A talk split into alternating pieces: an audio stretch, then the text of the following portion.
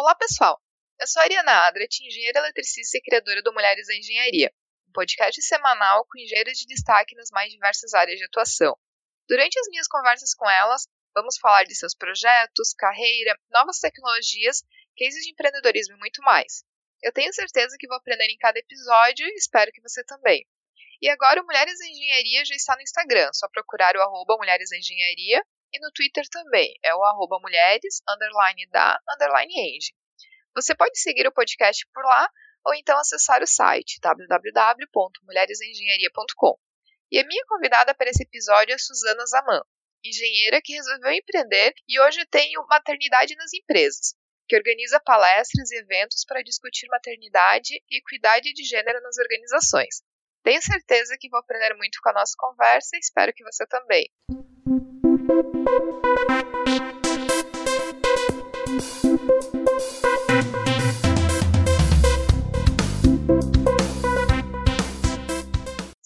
seja muito bem-vinda ao podcast Mulheres da Engenharia. Muito obrigada, Ariana. Estou muito feliz com essa oportunidade de poder conversar com vocês e trocar experiências, enfim, inspirador saber de um projeto tão bacana como o seu.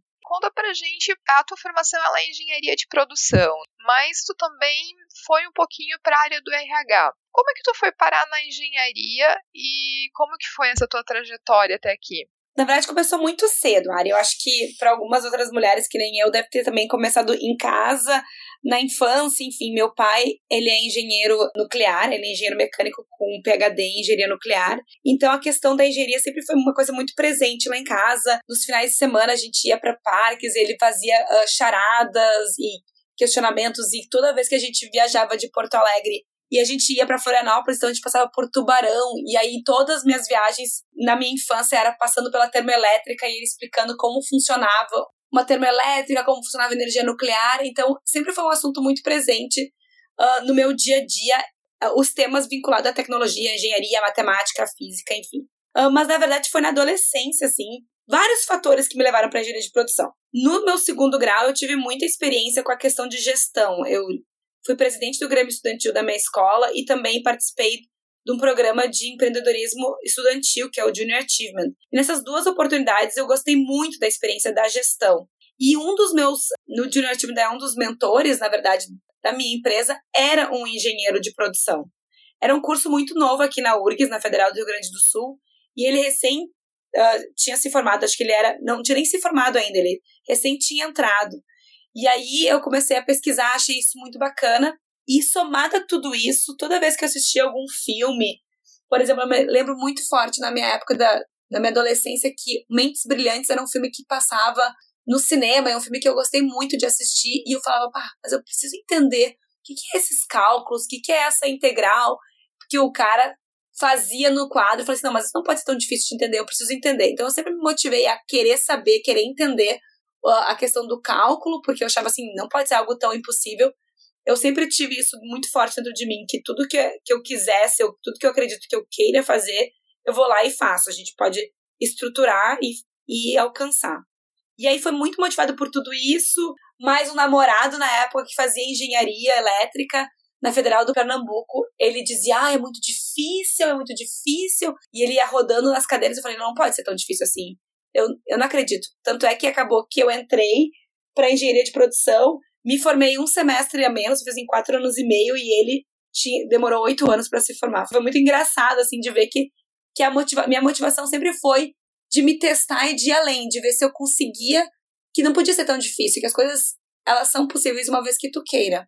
Então, motivado com todas essas questões, tanto a presença do meu pai, quanto a questão da, da gestão, da administração, de pensar fora da caixa e me desafiar foram motivos que me levaram a escolher a engenharia de produção. E depois da faculdade. Hoje tu tem a maternidade nas empresas e antes tu tinha fundado o Nutrimãe também. Isso foi já depois da faculdade ou teve um período ali? O que que tu fez depois da, da graduação? Então, não, na verdade, eu entrei muito na engenharia para provar para mim mesmo que eu era capaz de poder, de, enfim, de fazer um curso tão difícil quanto as pessoas imaginam que seja. Só que eu, durante a produção, da engenharia de produção, eu comecei desde o terceiro semestre fazendo estágios em indústria e fazendo a parte de uh, chão de fábricas, enfim, e fiz tempos e movimentos, Kanban, toda a parte da produção. eu experimentei na, no estágio. E eu, quando estava no oitavo semestre da faculdade, surgiu a oportunidade de eu participar de um estágio para uma consultoria, que é a Accenture, e eu fiquei simplesmente fascinada com essa questão de trabalhar com cultura organizacional, com mudança, com fusões, aquisições, com entender e como conduzir uma mudança no aspecto das pessoas. E acabou que na, no meu processo de entrevista dentro da Accenture, eles entenderam que eu tinha muito mais o perfil por ser uma pessoa, de fato, a questão expansiva, de comunicação. Eu sempre fui uma pessoa que tive isso muito forte dentro de mim. Eu acabei assumindo esse desafio do estágio de gestão da mudança. E aí eu fui efetivada lá dentro. Então, por cinco anos eu trabalhei na consultoria em São Paulo, estava em Porto Alegre, alguns projetos em São Paulo, alguns projetos em Salvador, Rio, enfim, várias cidades pelo Brasil, conduzindo o processo de gestão da mudança e aí mais à frente assumi alguns processos de RH. E aí, quando eu decidi retornar a Porto Alegre, estava cinco anos fora, estava já um pouco cansada de estar de segunda a sexta-feira fora de casa, sempre o guarda-roupa era era minha mala, a minha vida era eu acabava perdendo algumas coisas que eu não queria perder no dia né, de família, de amigos em Porto Alegre. Eu falei, não, é hora de voltar. E aí, voltando para Porto Alegre, eu assumi uma posição de gestão da mudança num banco cooperativo aqui. E essa é oportunidade de gestão da mudança em empresas fica vinculada ao RH. Então, a minha transição, na verdade, para uma estrutura de RH, de fato, aconteceu na minha, na minha saída da consultoria, entrei numa, numa estrutura de RH e aí construí minha carreira aqui dentro por mais 5, 6 anos nesse banco e depois eu fui para uma empresa de comunicação onde atuei como business partner, que é a, o papel de gestão de pessoas junto à liderança dos negócios para formar times, para pensar nas estratégias do negócio pelo olhar das pessoas, pelo olhar do que, que o negócio precisa para ter as pessoas certas no lugares certos e na, na competência certa para os desafios que existem. E aí tudo isso aconteceu, eu, tá, eu sou muito feliz por toda essa, essa trajetória, então na verdade eu digo que eu sou engenheira na formação, mas de fato a minha trajetória profissional foge um pouco disso, eu, eu atuo já mais de 12 anos em gestão de pessoas, e aí foi com a maternidade, na verdade, Ariana, que, fez, que veio a vontade de empreender. Na verdade, durante a licença maternidade da minha primeira filha, da Laura, foi que, que eu me dei conta que eu queria poder curtir mais a presença dela, poder estar mais presente, não estar uh, nesse início de vida. E eu, na verdade, sou uma pessoa sortuda, na verdade, sou privilegiada que eu pude fazer essa escolha. E aí essa escolha veio com a decisão de empreender, porque ao mesmo tempo que eu acho super importante ser uma mãe presente e estar vivendo esses primeiros anos de forma intensamente. Eu também vejo que, para mim, como pessoa, como mulher profissional, ativa do jeito que eu sou, eu precisava me manter profissionalmente ativa, assim. E aí veio a vontade de empreender, eu conheci uh, o modelo de clube de assinaturas. Foi aí que eu escolhi primeiro. Primeiro eu escolhi o modelo de negócio que eu queria adotar. Então, o clube de assinaturas é um modelo de de negócio digital, então a gente pode estar trabalhando nos horários mais loucos iniciais, na verdade, porque quando a gente tem uma criança pequena, às vezes os horários não são aquele tradicional comercial, a gente precisa poder ter essa flexibilidade, poder trabalhar. E aí eu falei, bah, é isso, eu adorei a ideia do, do clube de assinatura, acho que tem tudo a ver, tem a recorrência, as pessoas conhecem teu produto, assinam, e, é, e tu tem uma base de clientes onde tu vai cativando e aumentando. E aí foi quando eu decidi, então, escolher o tema, e, as, e a questão da nutrição, para mim, durante a gestação, foi um ponto que me chamou muito a atenção. Porque quando a gente se torna mãe, quando a gente fica grávida, a coisa que a gente mais quer é que o bebê venha com saúde e coloca, faz todo o esforço para que a gente possa fazer com que isso aconteça, sendo que, na verdade, a única parcela desse processo que está nas nossas mãos é a alimentação. E eu tive uma dificuldade imensa de, de buscar lanches saudáveis durante a gestação porque na verdade acabava que eu saía de casa com as frutinhas picadas pela manhã e à tarde acabava indo comer pão de queijo no, na, na cafeteria da, da empresa. E era, e era pão de queijo, pão de queijo, pão de queijo. E na verdade a gente queria, eu queria buscar outras coisas. Então comecei a me interessar. Mas resumindo tudo isso, a Nutrimã então surgiu com essa vontade de, de ajudar as gestantes e as famílias a ter uma alimentação mais saudável com a questão dos lanches. E isso perdurou por três anos. Na verdade, Agora, em junho de 2018, a Nutrimãe, na verdade, eu interrompi as atividades da Nutrimãe porque quando eu fiquei grávida do meu segundo filho, então, na verdade, nessa trajetória Nesses últimos quatro anos eu tive dois bebês. Quando eu fiquei grávida do Nabil, que hoje tem vai completar dois anos, eu me dei conta que a escolha de empreender, na verdade, é muito mais difícil empreender do que ter voltado para o ambiente organizacional onde eu estava inserido, numa posição que eu já vinha trabalhando, numa posição de bastante relevância para o negócio, com uma boa remuneração, com uma, com uma segurança na atuação que eu tinha. E, na verdade, empreender é um desafio imenso que eu só tive a noção depois, então, de ter empreendido.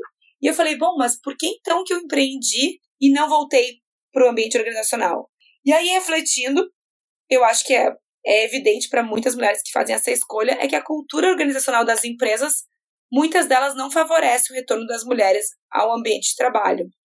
Na verdade, existe uma pequena insegurança da nossa parte por ficar ausente nesses meses, de a gente até mesmo não não se dar conta, a gente até se sente assim, ah, será que eu vou dar conta de, de toda a demanda que vai vir? Será que eu será que eu desaprendi a minha atividade?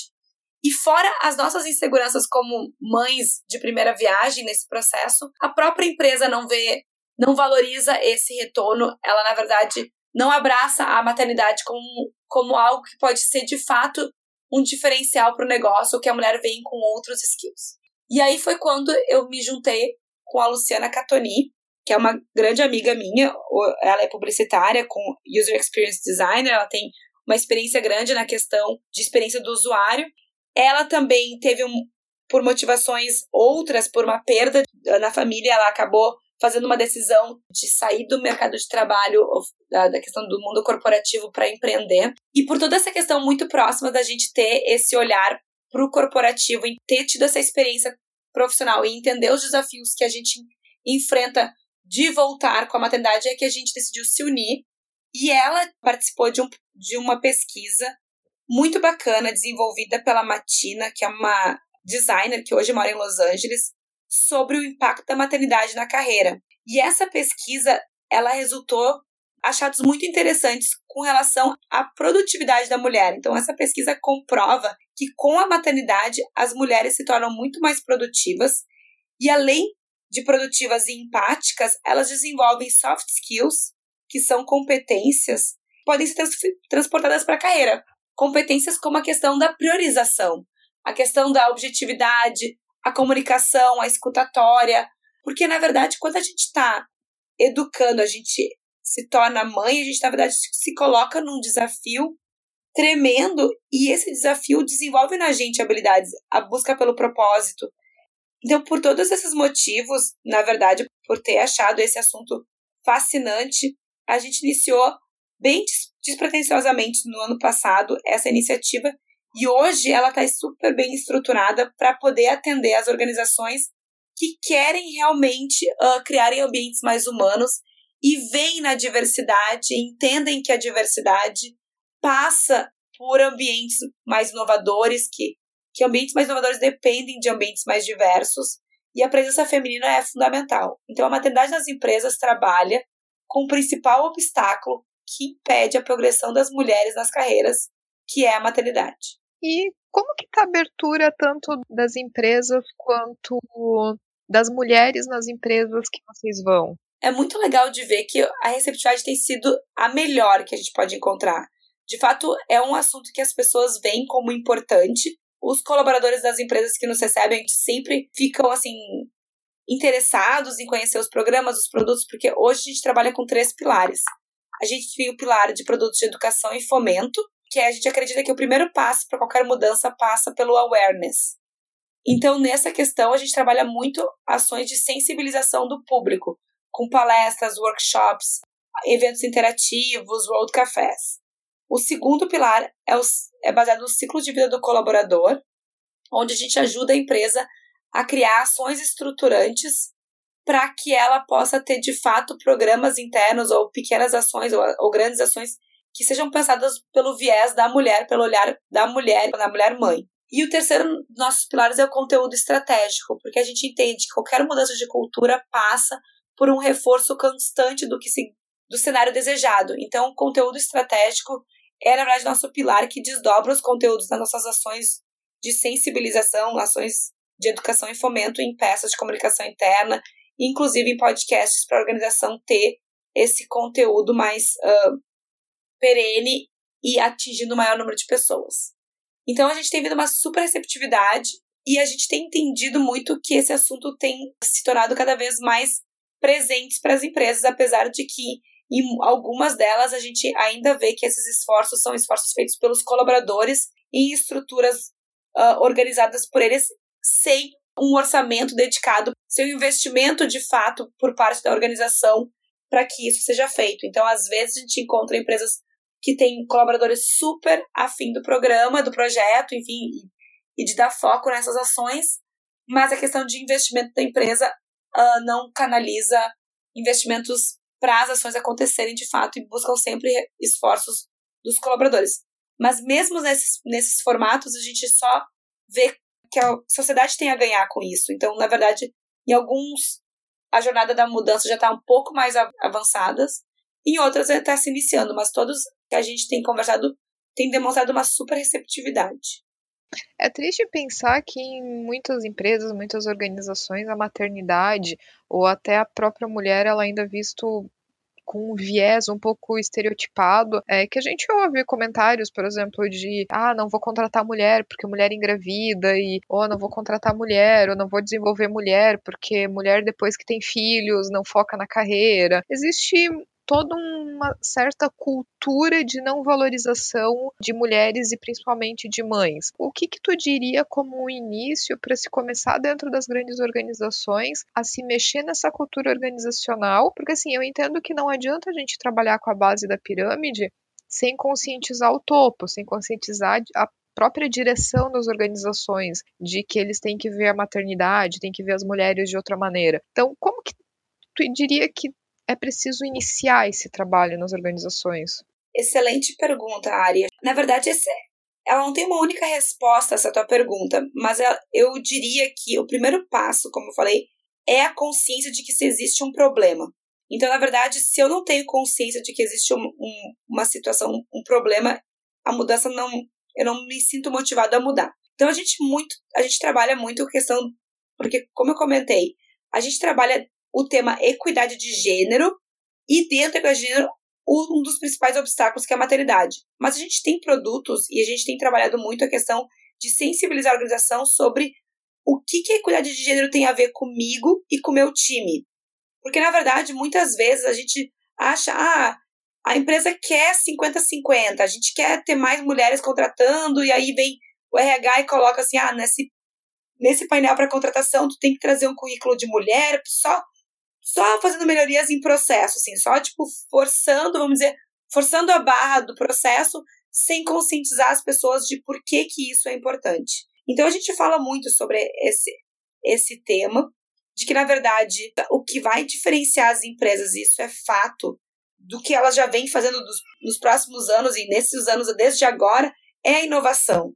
O que diferencia as organizações uma das outras não é mais a questão de recursos ou de conhecimento técnico ou know-how, porque uma patente, ela, é, ela, na verdade, ela também, por exemplo, a Apple divulga um celular e poucos meses depois já existe um celular muito próximo sendo replicado na China e, e conhecimento técnico sendo replicado. E o que, na verdade, diferencia é a questão da inovação. E aí, para a inovação, a gente precisa, na verdade, muito de alguns atributos que são atributos considerados atributos femininos, como a colaboração, a empatia, o olhar pelo processo. A presença dos atributos femininos, ele é essencial para as organizações que desejam se diferenciar nessa nova geração da sociedade, uma sociedade que está sempre em mudança, então o feminino se torna muito presente. O feminino, na verdade, ele pode estar presente, ele é presente tanto em homens quanto em mulheres, mas essencialmente as mulheres têm esses atributos em maior escala.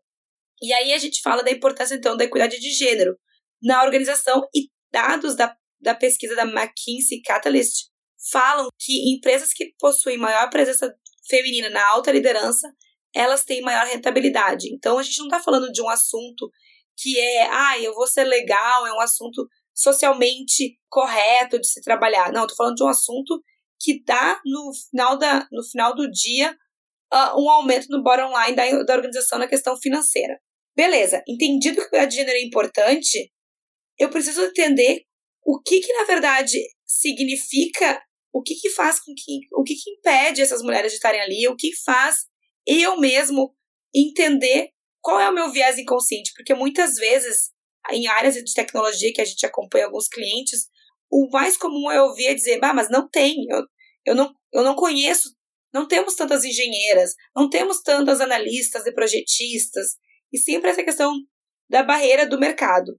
E de fato, essa barreira do mercado, ela é muitas vezes reflexo do nosso viés inconsciente, assim, do viés inconsciente até das meninas que estão escolhendo essas profissões, que é o assunto que tu trabalha aqui com os teus podcasts, de desmistificar o fato de que a engenharia não é, uma, não é algo que as mulheres não são capazes de fazer ou que, que precisa ser que as mulheres não detêm a capacidade de raciocínio ou, enfim, do, das competências que uma engenheira uma engenharia exige da, na graduação.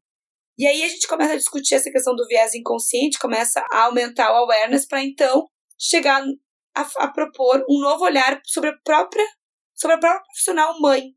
Porque, de uma forma ampla, a sociedade vê a, a gestante ou a mulher grávida como um problema, como tu mesmo disse, ah, agora ela engravidou. O chefe vai dizer, bah, que saco, vou ter que repor, o que vai acontecer, que problema. E, na verdade, eu, eu deixo de valorizar exatamente o que a maternidade, trans, que a maternidade transforma e torna essa, essa profissional muito mais capaz por ela ser uma pessoa que tem desenvolvido outros skills que são muito mais importantes ou tão importantes quanto as competências, eh, quanto as competências técnicas.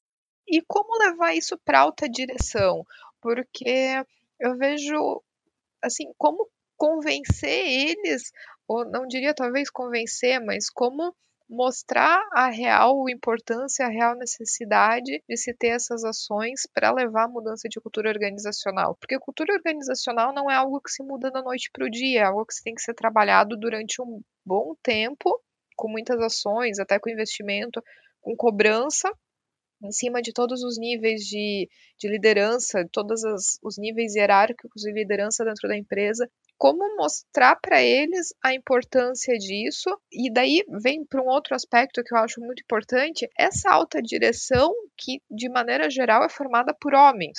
Na verdade, em geral, os nossos clientes, eles já têm o entendimento que a diversidade é importante. Porque na verdade é mais que comprovado que a diversidade atrai talentos qualificados, fortalece a marca e reputação da empresa, melhora a satisfação dos clientes, fomenta o crescimento e a inovação, ajuda a organização a competir em novas indústrias ou localidades e é uma forma de contribuição social, além de ser comprovado que contribui para um retorno financeiro acima da média. Então a gente não está falando de, de uh, fazer um programa por ser apenas legal ou fazer um programa por ser legal, e sim como um, um diferencial para o negócio, que é a diversidade. E aí, falando em equidade de gênero, a gente tem dados mais específicos comprovando a importância de ter, então, uh, mais mulheres na alta liderança, porque, em geral, as empresas que a gente enfrenta, tirando as empresas mais técnicas, como metalurgia e a questão de indústrias mais, mais pesadas, vamos dizer assim, muitas vezes as mulheres estão bem representadas na base da pirâmide. A gente vai indo na questão do varejo, que a gente tem dois clientes do varejo, 80% da base da estrutura da organização são mulheres a questão sempre se dá na alta liderança, onde existe sim uma, um afunilamento e esse percentual cai absurdamente. A média brasileira de mulheres em posição de, de, de C-level, na verdade, de diretoria, presidência, é apenas 15%. E aí a grande pergunta é: poxa, por que esse, esse afunilamento, tamanho afunilamento? E como a gente pode ajudar essas barreiras não existirem, na verdade? Porque a organização perde por não ter mulheres na, na alta liderança. Muitas vezes, até mesmo essas indústrias de varejo, elas são algumas delas de moda, o produto, o consumidor dela é a mulher.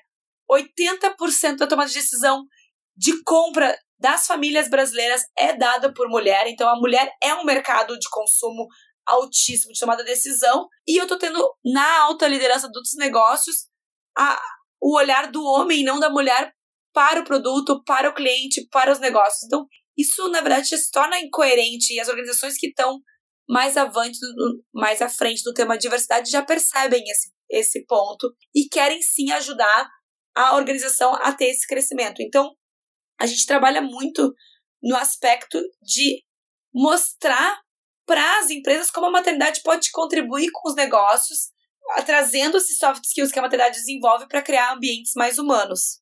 Então, nosso foco uh, forte é desconstruir esse olhar de que a maternidade é um período ocioso ou um buraco na vida das mulheres, e não, na verdade, é um período de muita de muito aprendizado e de muitos aprendizados para a vida. Eu, eu tenho certeza que quem, nossos uh, ouvintes ou quem está nos escutando, que a mãe se dá conta que depois da maternidade as pessoas dizem, ah, eu me tornei uma pessoa melhor. Mas eu também posso me tornar uma profissional muito melhor. O maternidade nas empresas é muito legal porque justamente faz os eventos, leva as palestras, mostra da importância de se ter um novo olhar sobre a mulher e sobre é, a mãe, mas depois disso isso tem que se desdobrar em algumas ações concretas dentro da empresa. Então, que tipo de ações que tu vê as empresas fazendo facilitar com que elas consigam conciliar melhor a vida como mãe como a vida como profissional? Então, a gente tem alguns produtos uh, nesse sentido, assim. Uh, a gente tem produtos peculiares de gênero e produtos voltados para a maternidade, assim. Se eu te falar do produto para a maternidade, um deles é o cursos online que a gente tem de preparação do retorno ao trabalho dessa mulher. Então, na verdade, muitas vezes a própria mulher ela se sente, como eu comentei, uh, ela se sente insegura, ela não tem ela se sente que ela desaprendeu tudo aquilo que ela vinha fazendo por mais por todas as inseguranças que tem que, que se gera desse, desse novo momento e a gente então trabalha muito o empoderamento dela e o acolhimento dela. Então a gente oferece para as empresas um curso online chamado De Volta ao Trabalho, que ele tem quatro módulos. No primeiro módulo a gente fala sair profissional e voltei mãe, como lidar com as inseguranças da maternidade e se organizar para encarar o retorno ao ambiente de trabalho. No módulo 2 a gente fala como, como encontrar a calma no caos. Dicas para a organização dos aspectos práticos e emocionais para um retorno mais tranquilo. Então a gente dá dicas e ajuda a mulher a se organizar, porque quando ela está tendo quando ela está na licença dela do primeiro bebê, da primeira gestação, ela pensa, mas e agora como que eu vou voltar para minha rotina, tendo uma rotina super cheia junto com o bebê, como que eu faço esse retorno? O terceiro módulo é o nosso Shodok, que é o Soft Skills que vem com a maternidade, então transportando as habilidades das mães para a carreira, exemplos práticos, então de fato fazer com que essa mulher tenha orgulho da maternidade, orgulho desse período que ela estava vivendo e não as angústias, na verdade, ela encare isso com, pelo lado positivo. E o módulo 4, como ter alto desempenho sem ser perfeito. Como parar de equilibrar pratos e começar a viver. Como conseguir o apoio que você merece. Então, esses são cursos que gente oferece para a mãe que está retornando ao trabalho, mas ao mesmo tempo a gente tem que preparar o gestor. Então, a gente tem um curso também voltado, é um curso online também, porque como essa questão da licença maternidade, ela não, não forma, a gente não tem várias mulheres de uma organização saindo juntos e voltando juntos, isso acontece em vários momentos durante o ano, a gente oferece esse produto na versão online. E para os gestores seria acolhendo a colaboradora mãe da gestação ao retorno. E aí, nesse curso, a gente orienta o gestor como construir um ambiente acolhedor para mães e pais. E aí são três módulos. No módulo 1 um, são os aspectos legais e as políticas da empresa.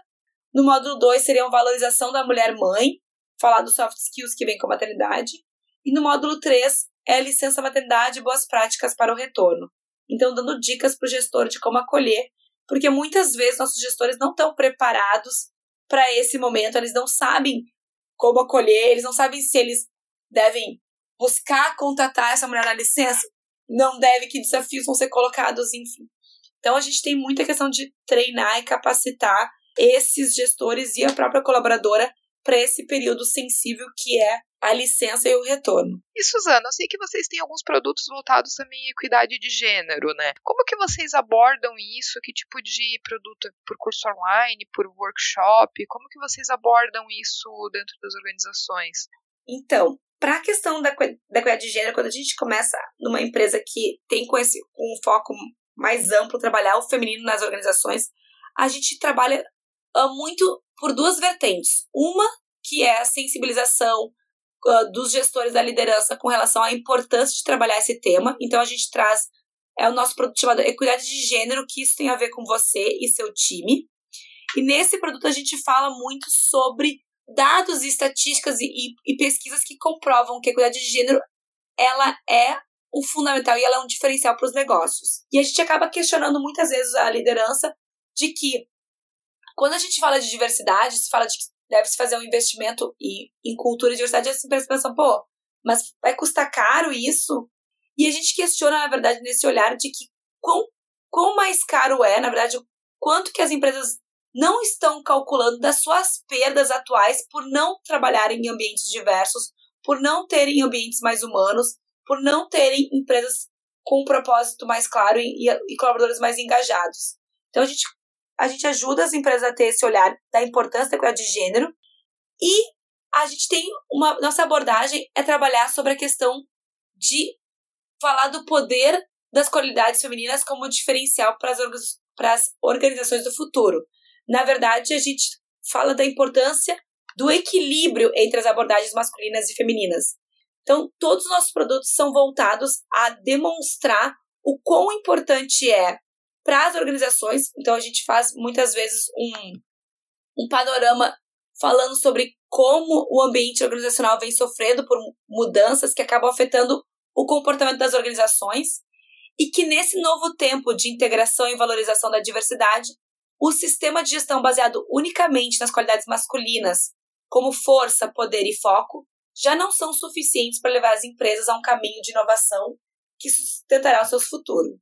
E aí então a gente mostra como as qualidades femininas, que em geral são muitas vezes desvalorizadas, como amor, empatia, colaboração e compaixão, podem ajudar homens e mulheres a terem ambientes de trabalho, a se engajarem, a terem mais, uh, até mesmo produtividade e resultado para os negócios. Então a gente trabalha em formato de palestra e workshop para ajudar a promover o equilíbrio. Então a gente entre as abordagens e a gente promove rodas de conversa, que são espaços dentro da organização onde temas vinculados à equidade de gênero, dentro do, do momento, do nível uh, que cada organização está, a gente propõe temas de discussão que acabam fomentando esse novo olhar. Na verdade, as rodas de conversa são excelentes ferramentas para que a gente possa ter novas percepções sobre um determinado tema. A gente apresenta de uma forma uh, atraente, diferente, com um vídeo, com um dado, com alguma coisa que provoca e inspira a reflexão, e a gente conduz a conversa entre esses colaboradores de forma que a escutativa e a fala com intenção aconteçam. Então acaba que essas conversas, as rodas de conversa provocam reflexão sobre alguns temas e estimulam o desenvolvimento da criatividade, valoriza o compartilhamento de experiência e amplia o entendimento sobre o assunto. Nossa, Suzana, o que eu posso te dizer, assim, eu gostaria de coração que vocês fossem absolutamente todas as empresas, porque eu acho que essa conversa, ela tem que tanto sobre maternidade quanto sobre equidade de gênero, precisa acontecer em todas as organizações, pequenas, médias, grandes, todas elas a gente tem muitos vieses, a gente tem uma cultura organizacional que tem que ser trabalhada, que tem que ser mudada.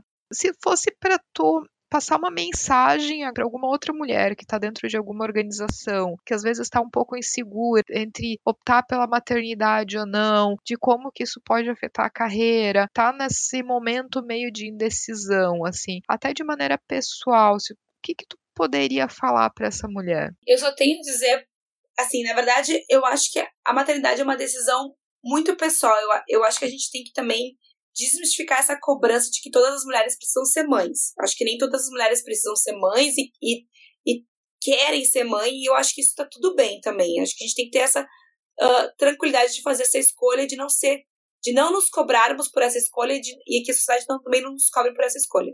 Mas para aquelas mulheres que têm essa vontade, eu só digo que é uma jornada fascinante e realmente de, de conectar com a gente mesmo que realmente importa. Eu acho que nesse assunto também a gente está falando muito sobre mulheres, sobre, sobre até as empresas, a gente está esquecendo até um, um outro protagonista dessa história que são os homens. Então, quando a gente fala de maternidade, a gente pensa muito na mãe, a gente acaba esquecendo um pouquinho do pai. E o pai, ele tem um papel fundamental de justamente dar esse apoio para que a mulher ela tenha opção de até continuar com a carreira. O que que agora deixando até uma mensagem para o outro lado? Que mensagem que tu deixaria para os homens? Todo mundo tem a ganhar. Acho que eu acho que a mensagem para os homens é: todos temos a ganhar com ambientes mais humanos, com, com uma vida mais compartilhada e ganhar em todos os sentidos, ganhar na própria experiência do que é a paternidade ativa, do que é a maternidade ativa, porque essa experiência de desenvolver todas essas habilidades, os pais também desenvolvem. Uma vez que elas, eles se dedicam, eles também têm que saber lidar com crianças que não sabem lidar com essas emoções, como que o pai vai lidar com aquela situação para que aquilo não vire uma birra e colocar o outro em primeiro lugar e não a si. Tudo isso o pai também desenvolve, uma vez que ele é presente. A gente está numa era onde as pessoas estão buscando muito propósito e muito muita olhar pela felicidade e pelo propósito. E a maternidade e a paternidade, ela é cheia de propósito. E mais uma coisa de recado, assim, eu acho que até um dado interessante, que uma vez que em pesquisas é comprovado que casais que dividem as tarefas domésticas mais igualitariamente, eles são comprovadamente mais felizes. De fato, é meio óbvio de pensar que as mulheres vão, não vão estar sobrecarregadas, vão estar felizes e o casal vai estar feliz. Eles vão estar muito mais comprometidos, juntos, muito mais unidos. E o que os homens adoram saber, um fato interessante, é que é também comprovado que estes casais têm um índice de relação sexual maior, tem um número de, de relação sexual maior do que os casais em que a divisão das tarefas não acontece de forma igualitária. Então, pensando recados para os homens é apoiem suas mulheres, apoiem os seus filhos, estejam presentes, porque isso vai ser bom não para não apenas para as mulheres ou para os seus filhos, mas isso também vai ser bom para vocês e para viver uma vida em família muito mais harmônica e também uma vida de casal muito mais harmônica, porque quem quer ficar do lado de alguém que não é feliz com a gente, então poder ter essa cumplicidade, essa parceria, isso tá representado na vida do casal. E Suzana, queria te agradecer muito a participação aqui no podcast, falar desse tema tão legal que é maternidade, que é mudança de cultura organizacional, coisas que eu sou realmente apaixonada, temas que eu adoro muito. Muito bacana a nossa conversa, então só tenho te agradecer e te dizer muito obrigada e acima de tudo muito boa sorte que continue com maternidade nas empresas e vocês consigam atingir o maior número de empresas e o maior número de pessoas possível. Então, muito boa sorte, muito obrigada. Muito, muito obrigada, Ari, pelo, pela oportunidade de dividir aqui um pouquinho da minha história, um pouquinho do nosso trabalho da maternidade nas empresas. A gente está por demais feliz com a oportunidade de levar esse novo olhar para as organizações e para as para as tuas ouvintes do podcast e mostrar que é possível sim a gente mudar o ambiente, na verdade, os desafios se tornarem motivadores para a gente buscar soluções. Eu acho que o que a gente pode fazer para contribuir para uma sociedade mais justa e igualitária, a gente deve fazer, independente de que posição a gente está, é só botar a mão na massa e a gente espera poder fazer esse trabalho uh, prosperar e atingir o maior número de, de pessoas. E se você que está ouvindo tiver algum comentário, crítica ou sugestão, só enviar um e-mail para ariana.mulheresengenharia.com ou então acessar o nosso site www.mulheresengenharia.com e deixar o seu comentário. E se você gostou desse episódio, ficarei muito feliz se puder compartilhar com outras pessoas que podem gostar também. Um abraço e até o próximo episódio.